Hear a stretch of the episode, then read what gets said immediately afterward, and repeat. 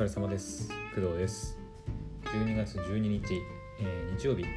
夕方の4時35分でございます。はい。えーとね今日の午後はですねはい。ちょっとアニメを見ることができなくてはい。というのもですね、まあ、お昼食べた後軽くちょっとねあの仮眠を取った後えーと、編集をやってました。はい、ポッドキャスト業務ですね。うん。えっ、ー、と、来週、来週？もう今週か。今週のもう早い段階でもう配信される、はい、そのポッドキャストの番組の、はい、えー、先週ね、収録したんで、その編集をちょっと今日は午後ね、やってました。で、今回のこの午後の配信は、午後というか夕方の配信ではちょっとね、その編集に関するお話をちょっとしようかなと思ってます。えっ、ー、とね、そうだね、まあ、なんでこれ話すかっていうと、まあ、大半の人が音声の編集に関わることはあんまりないとは思うし、うん、音声配信やってる人も、なんだろう、そこまでがっつががっつり編集する人はあんまりないんじゃないかなとも思うんですよ。実際クドラジも昔はがっつり編集したりしたりねやってたんだけど結局疲れてねやらなくなっりました。はい。あの持たないんですよね。クドラジ今その1日に4回も配信してるからそれをね毎回毎回こう編集してとか言いよどんだ部分カットしてとか間違った部分カットしてとかやってるともうねなんだろう配信自体が面倒になっちゃってやりたくなくなってしまうんですよね、うん、だからクドラジは、まあ、この配信もそうですけど基本的には、えー、一番最初と一番最後最後だけ？の要はいらない部分だけカットしてあとはアンカーの、えー、標準の、えー、BGM を適当にこう選んでで配信してるっていう感じになります。クドラジは。はい。なんですけど今ね私が携わら携わらせてもらってる、えー、ポッドキャスト業務の、はい、音声に関してはしっかり編集しています。はい、まあ、というのもその、まあ、会社さんに依頼されてやる番組でもあるしなんだろうそのいきなり 何て言うのかなその何の紹介もなくあの脈絡もなくただ雑談するだけの番組というわけにもねいかないのである程度こうお伝えするべきこととか、はい、これだけはちゃんと伝えてほしいっていうのは会社さんの方から要望があったりするから、まあ、それはちゃんと喋ってちゃんときれいに伝えなきゃいけないっていう部分がねあったりするんですよ。うん、それがやっぱ個人でその自由にポッドキャストを配信する場合とその企業さんとかにお願いされて、えー、配信する場合のやっぱ大きな違いかなっていう気はしてますね。うん、もちろんその企業さんがいや別にそんなのいらないからもうとにかくその、うん、なんだろう企業さんの方でこう採用したパーソナリティたちにも好きなように喋ってほしいっていう番組ももしかしたらあるかもしれないんですけどただま基本的に会社今回私が、えー、お願いされてる会社さんは、えーと、伝えてほしいその内容があってそれについて、まあ、その私とその相方の人でたまにゲストを交えてねトークをするっていうのが、まあ、主な目的であってで最終的な目標としてはその,、えーまあ、その企業さんがやってるサービスの利用者を増やすみたいなところがねこう、まあ、エンゲージメントっていうのかな、えー、なんていうんだっけなそのウェブマーケティングみたいな用語で何かあるんですけどそういうね。えっ、ー、とえなんだっけな。えっ、ー、と忘れた。英語のなんかあるんですよ。その目標じゃなくて、うん、そのユーザーを獲得したとかその物商品を買ってもらえたみたいなね。あのところがやっぱりゴールに、はい、なるわけなので私とその相方とかでもう好きなようにくっちゃべっていいっていう番組でもないんですよ。だからそこがねちょっと難しい部分でもあります。はい。だからちゃんと,、えーと伝えるべきところは伝えてでそこで一旦区切ってじゃあここからトークスタートですねみたいなものをあのちゃんとねあの台本も台本って言っても流れね流れだけで基本的なトーク内容に関してはもう完全に自由です、うん、そこはポッドキャストの魅力っちゃ魅力かな。うん。基本的に話すその内容とか何をどう話すかっていうのはあの自由なんですけどその番組の構成自体がなんかこうオープンまあ私がね基本的にそのどういう風にしたりするか、まあ、ある程度考えたりしてるんですけどオープニングがあってメイントークがあってエンディングがあるみたいな、まあ、そういう構成でねこう喋ったりするのでやっぱりどこかでこう区切ったりとか BGM 変えたりとか、まあ、そういったことが、ね、こう必要になってくるわけですよ。うん、なので一応一応っていうかまあちゃんと編集してます今はね。はい、お仕事の編集に関しては。うん、でまあね大変は大変ですよ。うん、あの何て言うのかな何が大変かっていうとやっぱカットかな。うん、カット編集がねやっぱ一番時間がかかるますね。あの本当にその収録した時にもうノーカットでいけるような感じで撮れているんであればあの何ら問題なくめっちゃすぐに終わると思うんですよ編集ねただ、えー、でも収録してるとやっぱりあのなんだろう、まあ、私みたいな個人でやってるあのポッドキャストは別にそんななんだ放送事故みたいなものがあっても何も問題ないじゃないですか。例えばめっちゃノイズ乗ってるとかあとは何だろう。ななんか予期せぬことが起きて放送内容とあの配信内容とはなんか全然関係ないことがちょっと起きちゃったみたいなことがあるとさすがにねこう問題かなとも思うのでそういった部分をカットしたりしなきゃいけないんですよね。うん、でまあ1人だけだったらいいけどまだ、えー、2人でやったり3人でやったり複数人でやるとそのリスクがさらにこう増えるから余計にこうねカットを入れる必要性が出てきます。はい、うんだからあの編集する時にその音声ファイルがもうあって何ていうのかなカット必要ないって分かってればもうカット必要なくてもその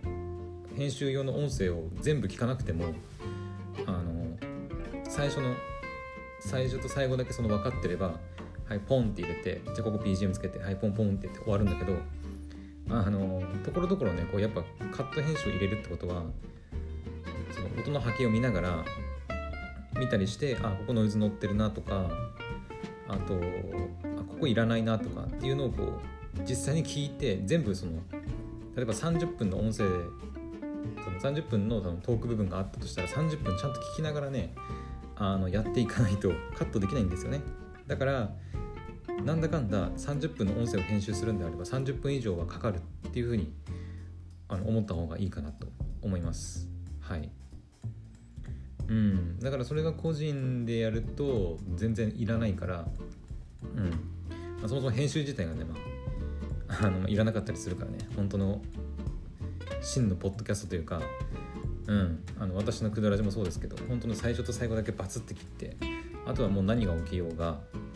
あの私がくしゃみをしようが 咳をしようがあの言いよどもうが、うん、ノイズが乗ろうが何も関係なくもパッて配信できるんだけどまあ、企業さんのポッドキャストまあそういうわけにもいかないですよねやっぱり、うん、お金をもらってやってるわけですし。だからまあある程度しっかりねこう編集をして、はい、納品して配信っていう形になります。はい。うん。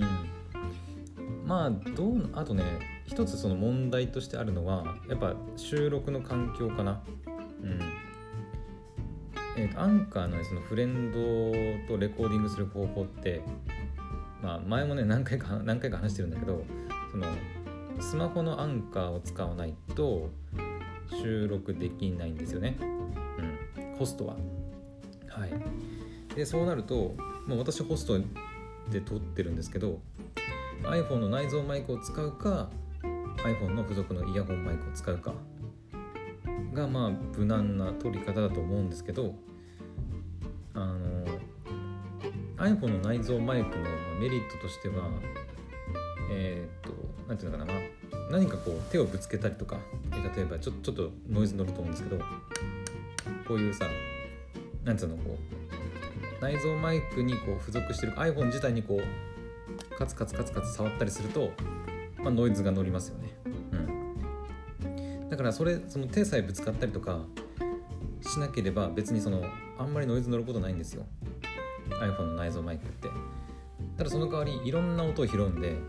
えば私パソコンの前にいますけどキーボードをさえっ、ー、と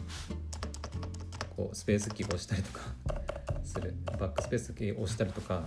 あとはクリックした時のこうっていう音とかね。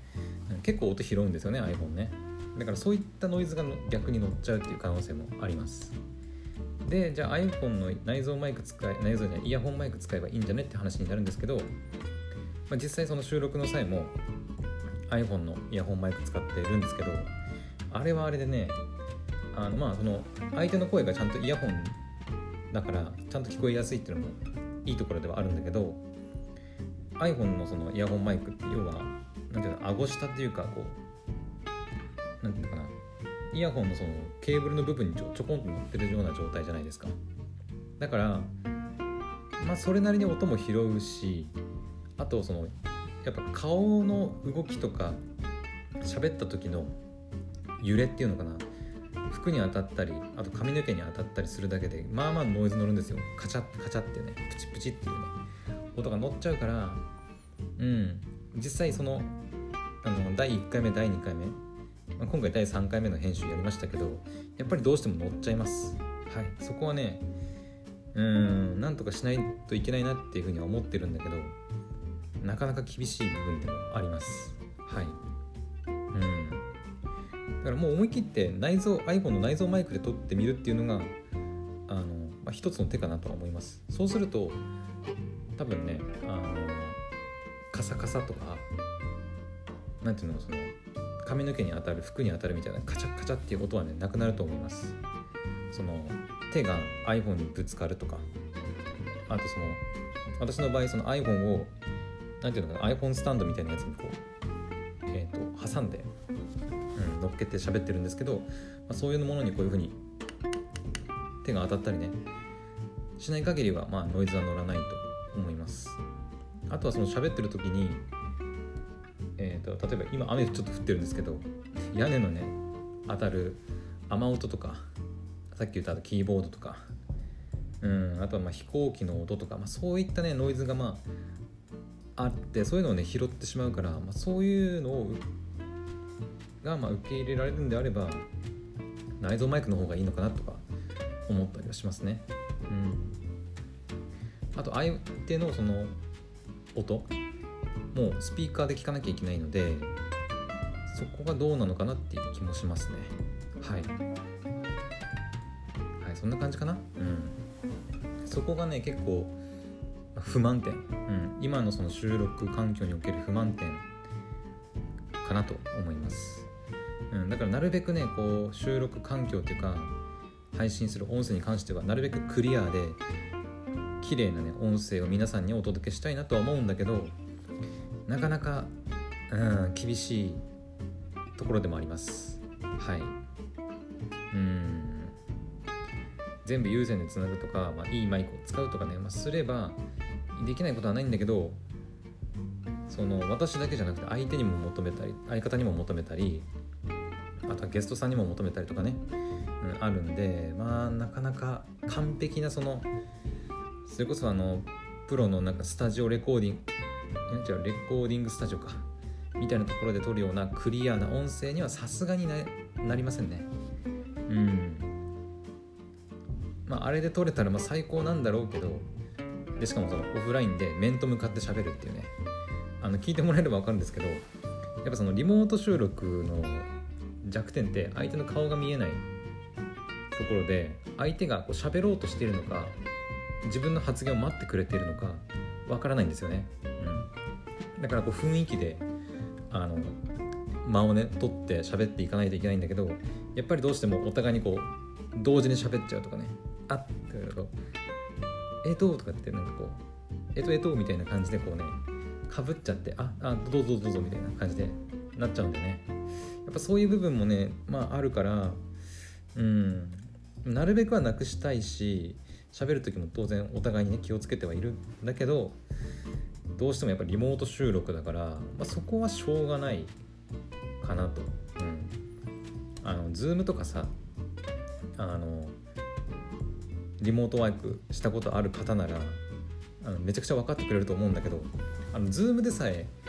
あのビデオでねお互いに顔が見えてたとしても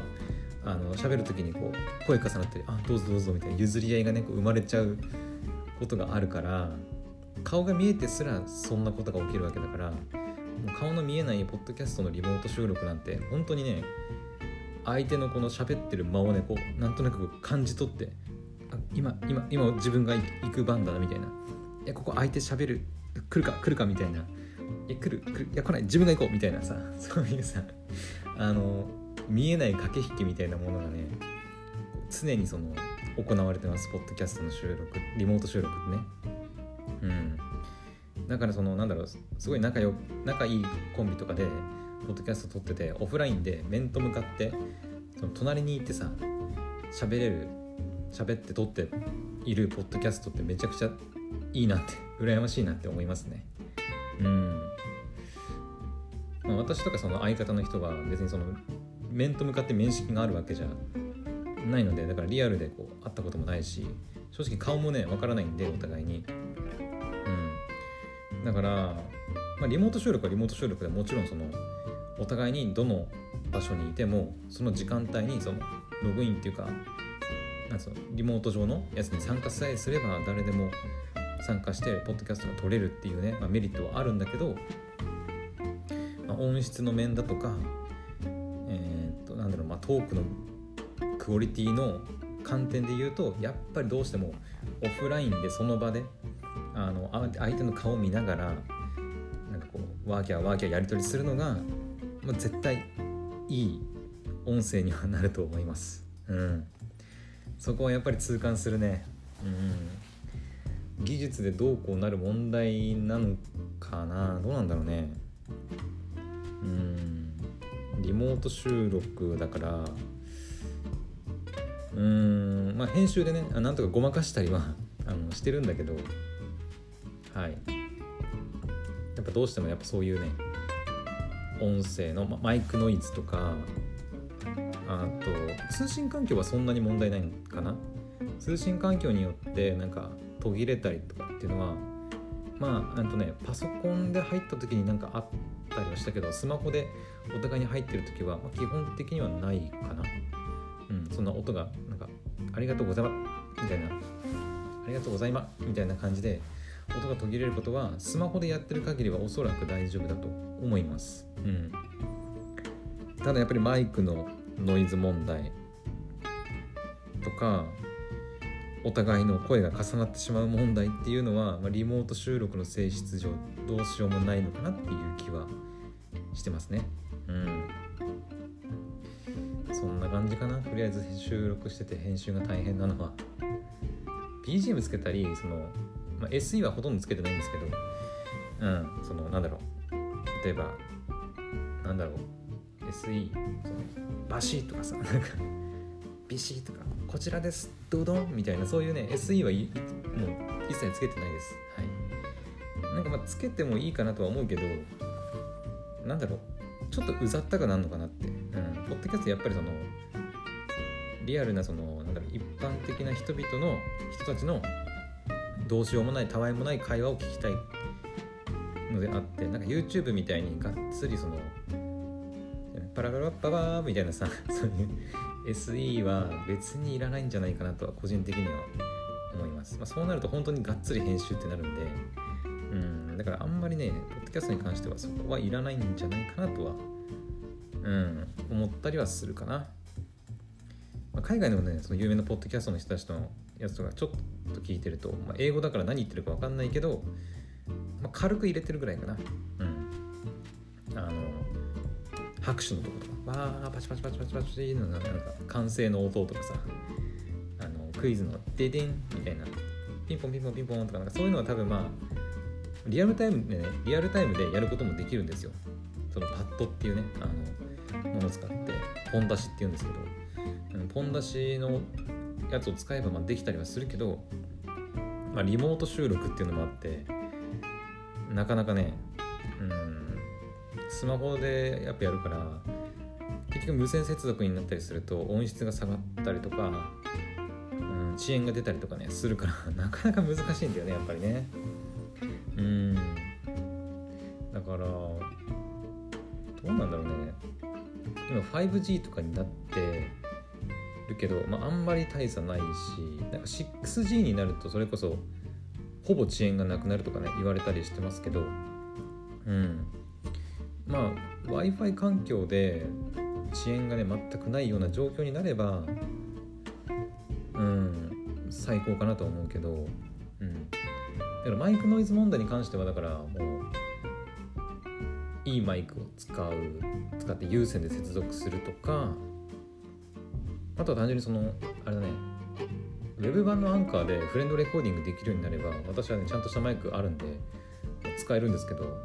どうしてもねホストはねスマホじゃないとダメっていうね制限があるからちょっとそこねアンカーさんなんとかしてほしいなとは思うんだけど。うん。あとはノイズに関しては、まあ、そんなもんかな。いいマイクを使うとか。うん。なるべくそのなんだろうアナログ的な対策というか。なんだろういいマイクを使う前になるべくノイズの入らないような環境で収録するっていうのが、まあ、一番単純で分かりやすい対策かなとは思いますね。まああのー、なんだろう完全に音が鳴らない部屋なんて難しいんだけどそれこそ救急車がたまたま通っちゃったとかバイクが通ったとかうん。まあその辺ぐらいに関しては、まあ、ポッドキャストにとしてととっては、まあ、味みたいなもんだからわざわざそのなんかカットしたりとかしなくてもいいかなとは思ったりするけどね。うん。やっぱりねちょっと編集してるとねそのプチプチっていう音がどうしても気になっちゃうんだよね。と次の収録からはどうしようかな。内臓マークで撮れ撮りませんかっていうふうにちょっとあの推奨じゃないけど提案してみようかな。っていうふうに考えたりとかしてます。うん。まあ、内蔵マイク結構音拾うが拾うんだけど、まあ、編集段階でなんかそのホワイトノイズもそうだし背景のなんかいらない音とか消してくれそうな気もするんだよね。うん。だから意外と内蔵マイクで撮った方がいいのかもね。iPhone のそのイヤホンマイクってやっぱりね顔の動きとか口の動きによって顎下にこうマイクが来るようになってるから大体ね。だから揺れとか服にこうちょっと当たっただけでこうピシッピシッピシッピシッって音がするんだよね。あのよ1回目から4回目ぐらいまでのあの配信はあのまあまあのそういう音が乗ってるんであのそういうところはちょっとあのごめんなさい。まだその初回というか始まったばっかりっていうところで今後いろいろ対策しながらやっていこうと思ってるんでそこはちょっとお許しくださいっていう感じですね。うん。まあそんなもんかね。うん。まあその後同時に喋っちゃう問題に関してはねあれはもうリモート上どうしようもないと思うんだけどね。なんか解決策あるかな？ってライブやっぱ目の前で人がいるのとリモートで見えてるのと何が違うんだろう。まあ、ポッドキャストの場合はその見た目もないからその本当に声だけで撮ってるんであの、まあ、そこがその、まあ、女の人とかだと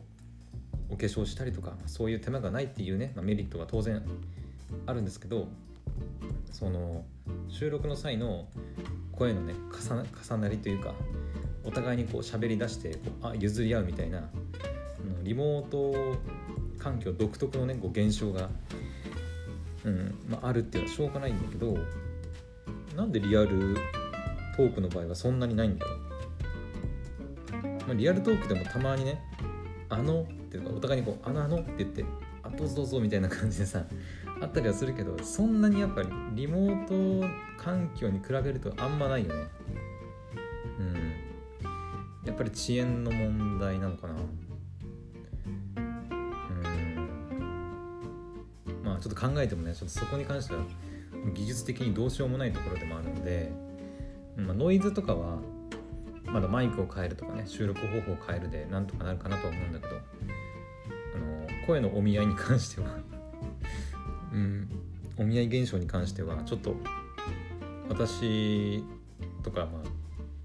なんか個人でどうこうできる問題でもないのではい。何かしらね解決策があればいいなとは思うんですけどはい。まあそんな感じかな。はい。というわけでちょっとマニアックな音声の編集に関するあの話をしてみたんですけどうん。何か参考になったかな？わかんないけど、うん。まあ、リスナーさんとかもその聞いてくれ聞く専門の人がもしこれ聞いてくれてたら、まあ、そういうね裏事情とかなんでこれのノイズ乗ってんだろうとかノイズ消せばいいじゃんみたいな感じで思ってる方がいたらこれを聞いてねああそういうもんなんだっていうふうに思ってくれるとありがたいですね。はい、まあ、完全に消すことも、まあ、できないこともないとは思うんですけどうん。なんていうのか周波数いじったりとかさそういうブラシツールみたいなやつ使って周波数の帯域をなんかこう消してみたいなやつがあるんだけどただそこまでやると本当に編集時間かかっちゃうから投稿頻度が落ちたりとかさそういうことにつながりかねないからうん。だからそういうなんだろう配信者側にもいろいろ事情があったりとかねするんだよっていうのをこうリスナーさんにはこう分かってもらった方がなんかいいのかなって思ったりはしますね。はい。もしその音声編集やりたいかやってるっていう人がいたら、まあ、何か今回の私の話がねあのためになっていれば まあいいかなとは思います。はい。一応お金をもらって編集してる人間ですので、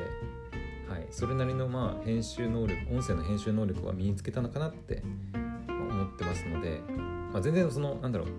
音声のプロとかではないのでそのあんまりそこは勘違いしないでほしいんですけどあくまで個人でポッドキャストをやる範囲内での、まあ、レベルですね。はい。で一応その編集能力を買われて、まあ、会社さんのポッドキャスト番組をの音声データを編集したりとかしてるっていう、はい、その程度です。あのプロの音楽家みたいなだったりとかプロのスタジオで技術者やってたみたいなそういうあのレベルではないので、はい、勘違いしないでください。はいというわけで何かしら、はい、みんなの誰かさんのためになったら、まあ、いいなっていうふうに思って話してみました。というわけで、まあ、今回はこの辺にしておきたいと思います。それではまた次の配信でお会いしましょう。バイバイ。